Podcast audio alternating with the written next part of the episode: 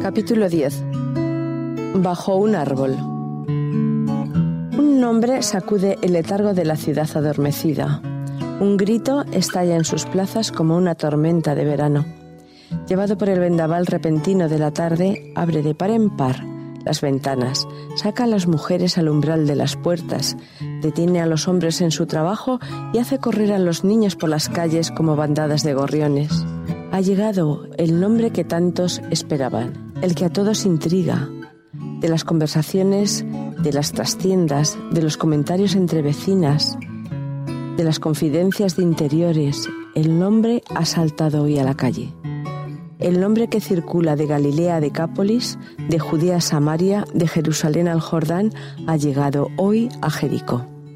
Un rumor avanza en remolinos a su encuentro por huertos y atajos, por callejas y azoteas, precedido por una nube de polvo y de chiquillos. Expectación, curiosidad, misterio. El nombre se va abriendo paso, solo, sin más tumultos ni apellidos, Jesús de Nazaret, sin más acompañamiento que una sospecha, que podría ser el Mesías. O si lo fuera, todos le extienden a su paso, en improvisada guirnalda de bienvenida, un cortejo de ciegos, cojos, enfermos, mutilados, paralíticos, endemoniados y locos. Todos los damnificados de la vida, los hijos de la vergüenza, los que nadie quiere ver, ni que los vean, son sacados, por si acaso, a la luz de la esperanza que pasa con el nombre que llega. Porque ese nombre, dicen, saca del túnel de la noche a los resignados a la muerte y hace brillar un nuevo amanecer sobre los náufragos de la esperanza.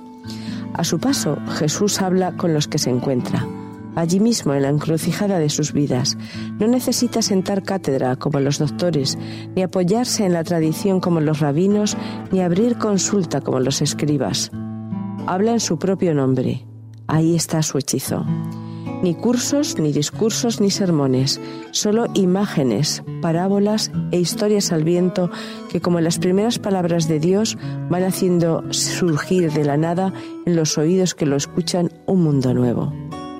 Con palabras viejas de milenios hace germinar frases nuevas que nadie ha oído, que sustentan más que el pan y que abren los ojos a nuevos horizontes, que trazan otros caminos, que despiertan los corazones muertos a destinos increíbles e ignorados.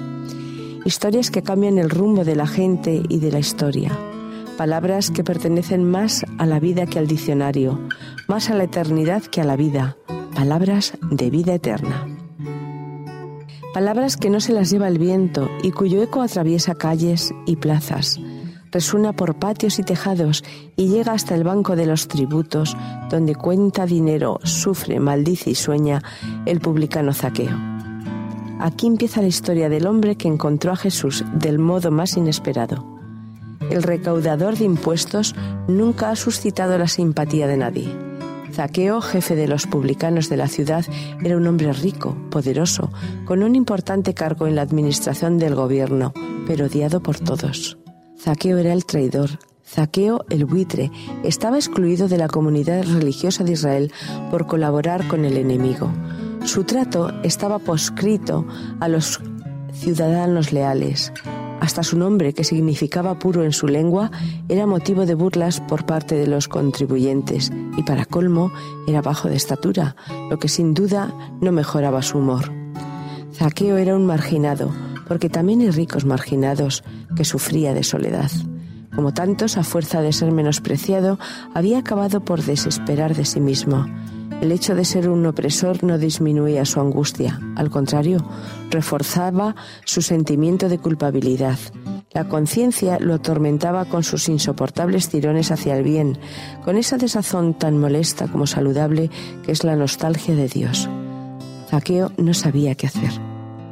Desde que su colega Mateo de Capernaún había dejado su lucrativo cargo de la noche a la mañana para seguir a un nuevo profeta, que para sorpresa de todos lo había aceptado entre sus colaboradores más íntimos, la obsesión de saber más sobre tal maestro no lo dejaba en paz.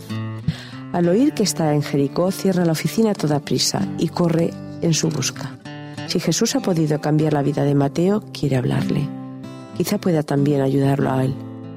Pero una muralla humana le cierra el paso. En otras circunstancias, con dinero lo hubiera conseguido, pero esta vez la gente no lo deja pasar. Humillado por lo que le parece una venganza, Zaqueo se estira. En vano, por detrás del gentío, su estatura le impide ver. Solo alcanza a oír los gritos del ciego Bartimeo. Jesús, hijo de David, ten compasión de mí. Su súplica resuena con un eco especial en su dolido corazón. La voz que responde dice precisamente, ¿qué deseas que haga por ti?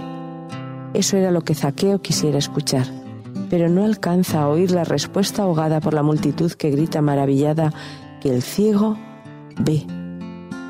Un escalofrío de frustración lo estremece. Cuando está a punto de marcharse, maldiciendo su suerte, se le ocurre un disparate.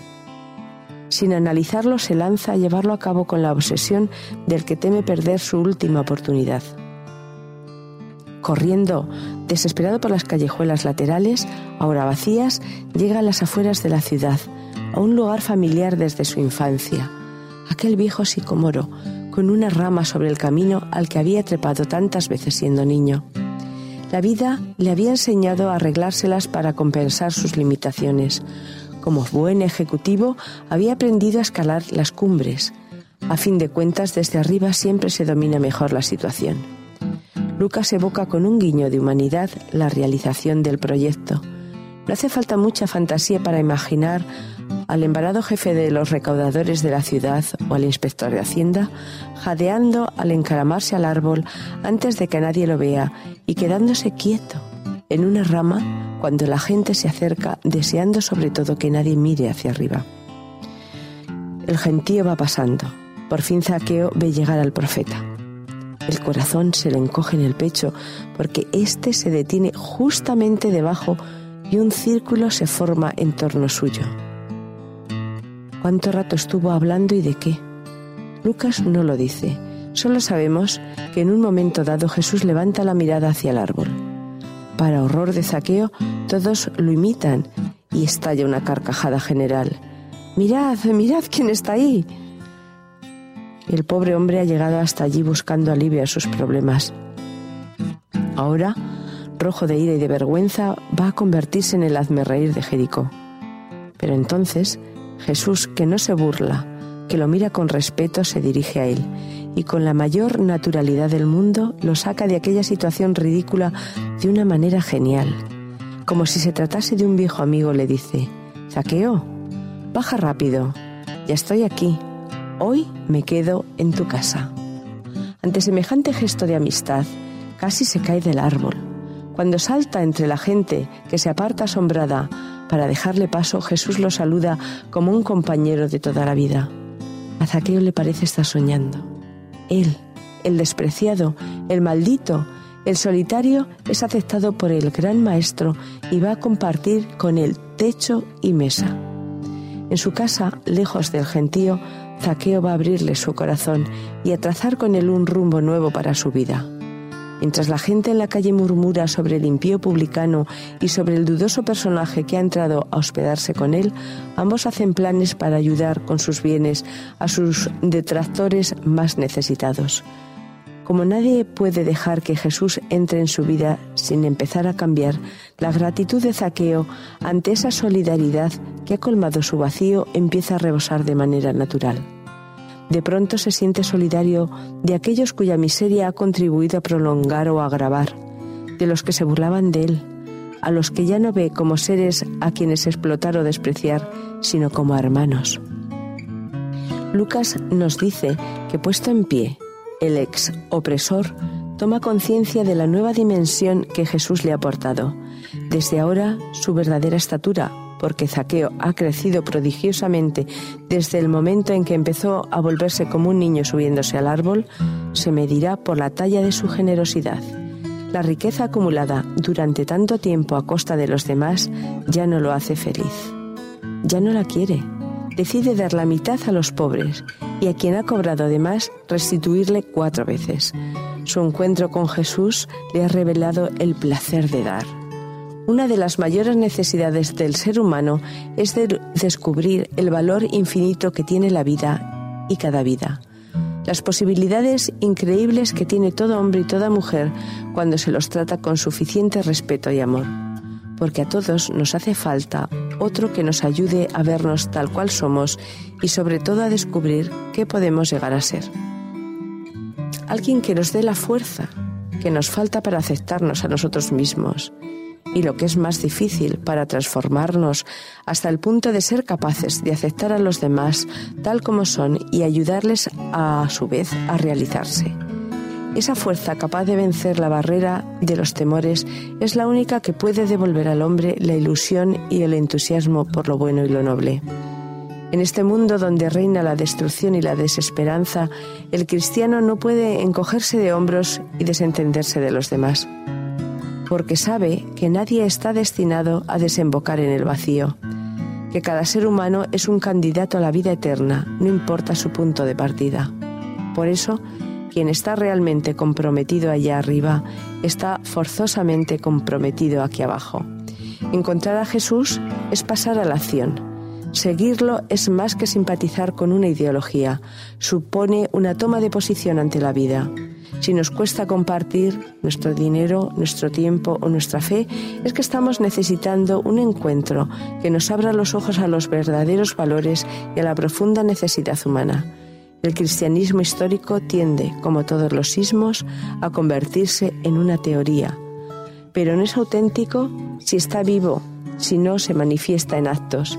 El contacto con Jesús nos contagia y nos impulsa a la solidaridad. Lo que somos y tenemos se pone al servicio del bien y nuestra vida adquiere un porte irresistible. Esta nueva actitud frente a la existencia supone, entre otras cosas, como enseguida se dio cuenta Zaqueo, compartir fraternalmente en un mundo donde hay tantos que acaparan egoístamente. Preferir la sencillez a la vanidad del consumo insolidario definirse ante la injusticia y esforzarse no solo por aliviar el sufrimiento, sino por eliminar sus causas. Jesús nos propone un ideal de servicio frente a la idolatría del poder económico o del triunfo social, un ideal de generosidad frente a la manipulación o la utilización del otro como objeto de nuestro egoísmo. Una toma de posición en la que nuestras diferencias no nos impidan aceptar alegremente las diferencias de los demás, una actitud que nos permita vivir como hermanos en una sociedad a la vez intolerante y gregaria, donde cada vez resulta más difícil convivir, respetarse y apreciarse, por simple coherencia con la misión de continuar según nuestras capacidades, la labor que Jesús empezó en este mundo es natural que sus seguidores resistan la tentación religiosa de aislarse de los demás y acepten ser realmente sal de la tierra, levadura en la masa y luz del mundo. Al encontrar a Jesús, todos descubrimos como Zaqueo que ni el Evangelio ni la vida se pueden vivir en solitario, sino en solidario.